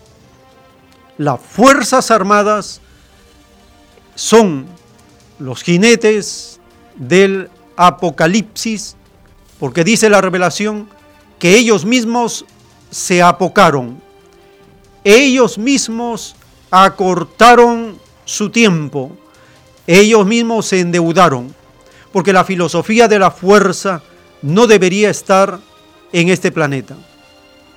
Jinete blanco, el color blanco, el sistema de vida en este mundo se conoce al blanco como el color de la paz, para hacer el contraste con este jinete de color blanco. El jinete blanco representa la llamada paz armada. ¿Qué significa este concepto? Dice la revelación, el demoníaco concepto de la paz armada representa este jinete del Apocalipsis que cabalgando nación tras nación endeuda a todas las naciones haciéndoles gastar en armamento, preparando a seres para la guerra, formando a extraños profesionales cuya profesión es prepararse para matar. Jinete blanco, la paz armada. El presupuesto de cada nación destinado al gasto militar es inmenso, es muy grande en cada nación, pero el de Estados Unidos es escandalosamente el mayor. Para este año, su presupuesto militar llega a 738 mil millones de dólares. Ese presupuesto es superior a las ocho naciones juntas que son las más guerreristas del planeta. Una nación frente a ocho juntas, las que más gastan en armas. Rusia, China, Arabia Saudita, Francia, etc. La suma total de este jinete apocalíptico, la paz armada, según CIPRI, esta organización que constantemente está informando acerca del gasto militar en el planeta, según CIPRI, el gasto militar del año 2019 llegó a la astronómica cifra de 1,8 billones de dólares. Este monto equivale a casi 8 o 9 veces el Producto Bruto Interno de Perú, por ejemplo. Es una cantidad inmensa de recursos en dineros, en infraestructura, en personas dedicados a la muerte. Por eso cuando Juan el teólogo, en esta visión de los jinetes del Apocalipsis B, cuando se abre el primer sello, aparece este jinete blanco, claramente se puede ver cómo en cada nación este gasto de la paz armada va acumulándose y al acumularse provoca pobreza, empobrecimiento, provoca falta de atención sanitaria, falta de infraestructura en educación. Esa es la causa. ¿Qué sentido tiene destinar el presupuesto mayoritario de la nación a la defensa, a las armas? ¿A quién le hace el juego? ¿A quién sirve? ¿Por qué se hace? ¿Es para servir a Dios? No. ¿Es para cumplir los mandamientos de Dios? Menos. ¿Es para elevar la dignidad y la calidad de vida de los seres humanos? No. Al contrario. Es una filosofía de violencia, de fuerza, de dominación, de opresión contra los hijos, contra las hijas de Dios.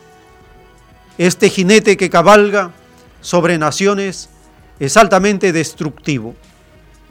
En el capítulo 19 del libro del Apocalipsis también se menciona a un jinete que es el rey de reyes y se refiere a Cristo.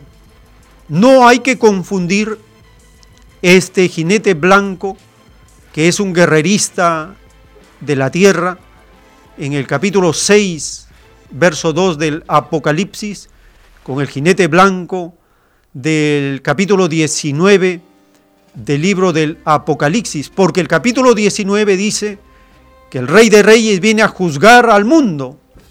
En cambio, el jinete blanco viene a guerrear en el mundo. Es muy diferente. Hacemos esta aclaración porque en algunas interpretaciones que circulan en la red mencionan que es el mismo jinete.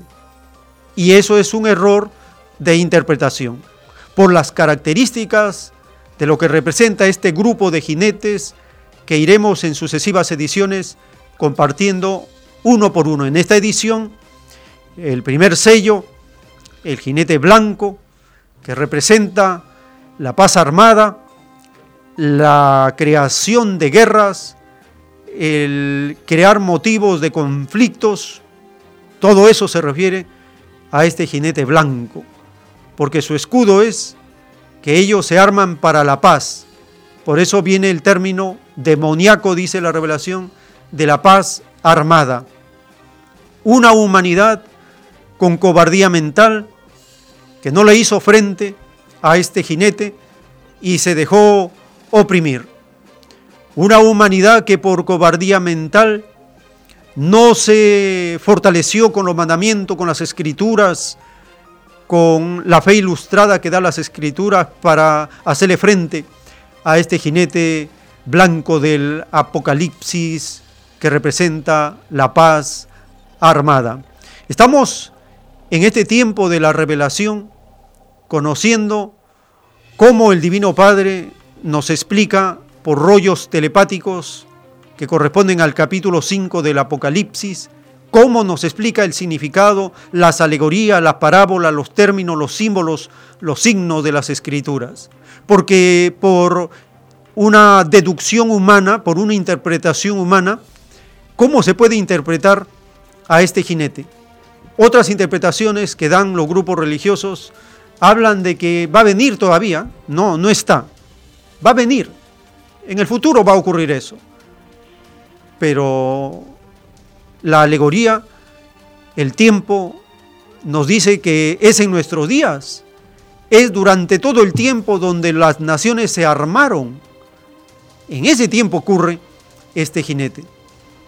Es presente, es en este tiempo, es en las décadas anteriores, es durante el siglo XX, durante el siglo XIX, es todo un periodo largo de este jinete, porque representan estas alegorías de las escrituras, representan periodos de tiempo, representan gobiernos, representan imperios, representan naciones, representan poderes de fuerza, esos son los jinetes del Apocalipsis. En esta edición hemos compartido la revelación de los rollos del Cordero de Dios, donde está escrito, los jinetes del Apocalipsis se refieren a las fuerzas armadas.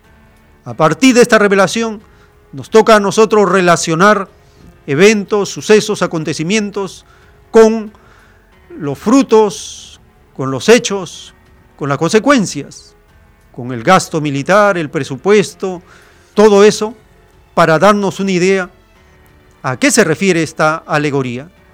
Y con claridad lo podemos entender. Se refiere a ese gasto monumental del sudor de frente del planeta destinado a la muerte, a la destrucción, a las armas, prepararse para la guerra, crear enemigos, crear causas sin base para provocar la Primera Guerra Mundial, la Segunda Guerra Mundial, otro conflicto con falsas banderas, con falsos pretextos, con motivos creados con intención malvada de hacer guerra y al hacer guerra vender las armas y al vender las armas enriquecer a corporaciones. Es toda una cadena destructiva, apocalíptica, que significa sufrimiento, significa reducción del tiempo de vida, significa empeorar las condiciones de la naturaleza por altamente la contaminación que sale del aparato tecnológico, militar, industrial, que es el más contaminante de la Tierra, cuyo centro, el Pentágono y todas sus instituciones de muerte, son causantes de este apocalipsis en la Tierra. Pero dice la revelación que el tiempo para que estos jinetes sigan cabalgando es cortísimo. ¿Por qué? Porque el tiempo está cerca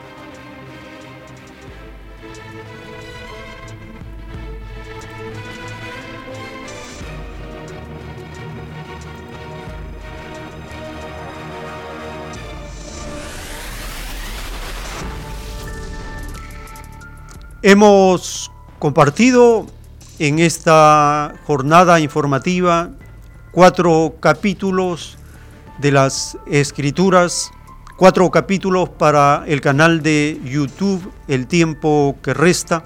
En estos capítulos temáticos iremos dando respuesta a la cantidad de preguntas que nos han hecho por estos videos que estamos compartiendo en el canal El tiempo está cerca porque hay mucha inquietud y esto es bueno y saludamos estas iniciativas de nuestros hermanos de la prueba de la vida. Vamos a abrir brevemente la línea telefónica en este tiempo, en estos minutos que nos quedan para escuchar sus opiniones y de esta manera tener una idea, una información de lo que viene. Teléfonos en la ciudad de Lima, 472 3110 472 3184 y desde las regiones marcando el 01 472 3383. Tenemos una comunicación. Aló, aló, su nombre, ¿de dónde nos está llamando? Eh, buenos días, hermano. Este, Francisco León de Martínez Porras. Adelante, hermano, le escuchamos. Mire, este, en los últimos siglos, quizá en los últimos cinco o seis siglos, las grandes fortunas en la tierra se han hecho a base de guerra, de peste, de narcotráfico. Eh, y creo que donde se expandió esa costumbre fue en Inglaterra, eh, eh, porque se transformó en la primera potencia naval del mundo y desde ahí, y de, una posición estratégica protegida, porque no tenía conexión con el continente europeo, por el Canal de la Mancha, se ha dedicado a hacer todo tipo de tropelías contra los seres humanos, incluyendo todos los océanos, llegando inclusive a la China. Recordemos que en buques de guerra británicos se transportaba drogas hacia la China y hubo la guerra del opio. Y tantos sucesos como tráfico de esclavos, saqueos a las otras potencias y, posteriormente eh, muchos se trasladaron su poder económico a Estados Unidos lugar protegido también para ellos, desde el cual hicieron la guerra a otras potencias y también se dedicaron al, genocidio en este continente y a la destrucción de los países recientemente nacidos fruto de la emancipación de la monarquía decadente española.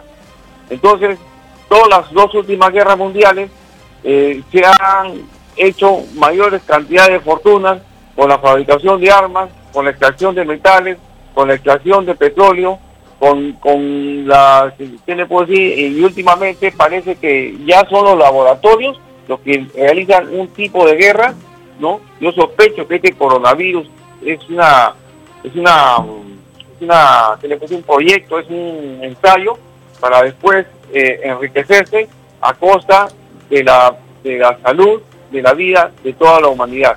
Es decir, estos grandes millonarios han hecho su fortuna sobre montaña de cadáveres. Incluso ya ni aparece su nombre.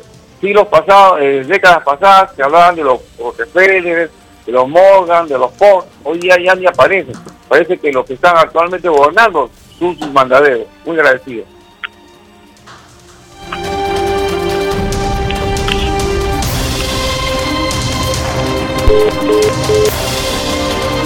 Muchas gracias, hermano, por sus aportes y correctamente es, es así lo que ocurre con el imperio británico, el imperio norteamericano. Por eso la doctrina dice la raza anglosajona tiene mucho que ver con este sistema de vida actual en plena decadencia. Tenemos su participación en este segmento del programa. Aló, su nombre, de dónde nos está llamando buenos días, hermanito. De, soy la señora Carlota del Rima. Adelante, hermana, le escuchamos. Gracias, hermanito. Esto de las armas ¿no? de, Estados Unidos es otra razón más para que los países del tercer mundo no exporten sus minerales a Estados Unidos ni a los otros países capitalistas, porque así no solo se agrava el, cambio, la crisis climática, sino también Estados Unidos nos mantiene amenazados ¿no? con, sus armas para que nosotros le regalemos nuestros recursos ¿no? de todos los países, sobre todo del tercer mundo. Entonces ya tenemos dos razones principales para no exportar los minerales que en su mayor parte ellos, Estados Unidos, lo transforman en armas, justamente para que, para amenazarnos mm, de que si no le regalamos los recursos, ellos pues no nos atacarían. Aparte de que es esta exportación que no, no, no se debe exportar los minerales, agrava la crisis climática. Y peor todavía con los relaves mineros. ¿Qué beneficio nos da la minería de las transnacionales? No nos dan ningún beneficio.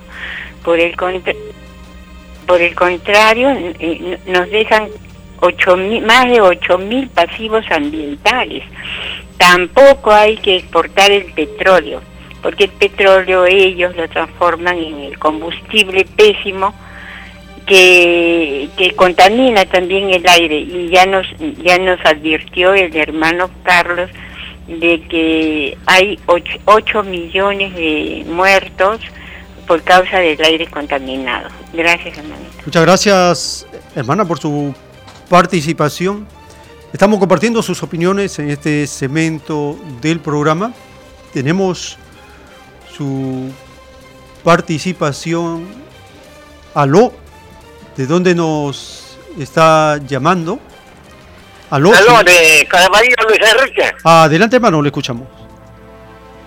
Mi querido señor, qué horrible, qué malo, qué perverso, qué sádico es el imperialismo, Dios mío cómo, cómo abusan con las criaturas, se van ahí a, a, pelear muchachitos y ambos bandos mueren. Ahí, ahí no van a pelear por la gente de, plata, ¿no? Los hijos de Donald Trump y de Bill Gates.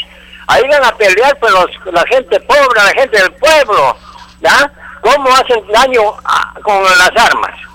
Primero vendiendo las armas, tanto que gastan ahí, imagínense, eh, para vestirlo a un soldado y darle de comer en lugar de darle de comer al mundo. Eh, ahora, perdone que, que, me pase a otro tema. Eh, ¿Quién es, quién es eh, Julián? Mm, es el periodista ese que lo están martirizando. Julián Solo porque delató la verdad. Y aquí le llamo la atención severamente a usted, inclusive mi querido hermano, y a todos los periodistas que hagan causa común por ese. Dirán, bueno, pues conmigo no es. Y cuando te toque a ti, hermanito, Aquí en el Perú, señor, pasó una vez que lo mataron a pedradas a seis periodistas para allá por la Sierra del Centro y nadie dijo nada. Los periodistas no hacen causa común en esos casos. ¿Qué pasa? Muchas gracias, hermano. Muchas gracias, hermano, por hacernos recordar acerca de estos eventos que impactan en la sociedad. De esta manera, estamos llegando al término de esta jornada informativa porque Van los programas, el tiempo está cerca, los sábados de 8 a 10 de la mañana en una nueva temporada. Iniciamos una nueva temporada de esta jornada, de este sistema de informaciones con fundamento en las escrituras. Nuevamente los domingos de 10 a 1, con repetición de 7 a 10 de la noche. Los audios semanales de estos programas se suben a la red de podcasts como Spotify, Anchor o Anchor y de allí se transmite a una plataforma grande de podcasts en forma simultánea para escucharlo en diferido, compartirlo. En el canal de YouTube, El tiempo está cerca, Estamos subiendo videos temáticos. Hoy día, gracias al Divino Padre, hemos podido hacer una producción de cuatro capítulos para el canal de YouTube. Empezamos con el Hijo del Hombre, luego sobre Roma que sube del abismo, el capítulo 5 del libro de Santiago, los ricos opresores, y finalmente el capítulo 6 del libro del Apocalipsis con el jinete blanco cuando se abre el primer sello. Vamos a iniciar esta nueva temporada del tiempo está cerca con esta forma de producción por capítulos para generar respuesta o para dar respuesta a la cantidad de preguntas, inquietudes, dudas, curiosidades que tienen nuestros hermanos, nuestras hermanas de muchas naciones de habla hispana, que por el canal de YouTube nos escriben constantemente y nos preguntan, desde aquellos que hablan español en Estados Unidos, México, todo Centroamérica, todos los países de América del Sur, incluidos los que hablan español en Brasil, en España, en Filipinas, tenemos en el canal de YouTube El tiempo está cerca sus mensajes y queremos a partir de esta nueva temporada empezar a dar respuesta a la cantidad de curiosidades, de inquietudes, de búsqueda que nos hacen saber a través de sus mensajes. De esta manera hemos compartido la jornada informativa del día de hoy, si el Divino Padre Eterno lo permite, hasta una nueva jornada informativa.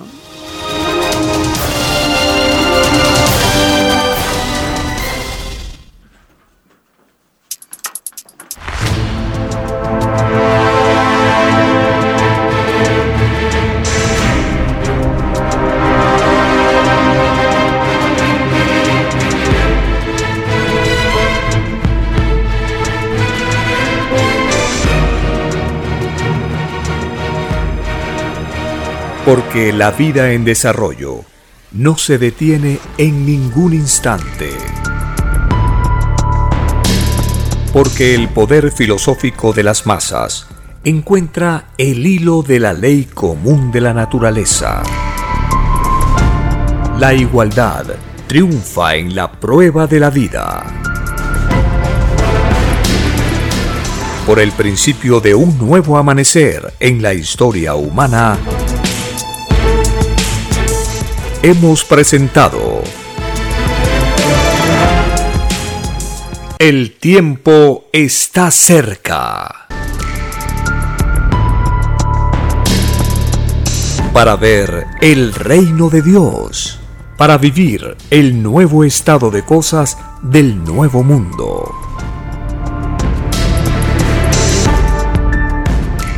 Visite www.alfayomega.com y descargue gratis todos los libros en PDF.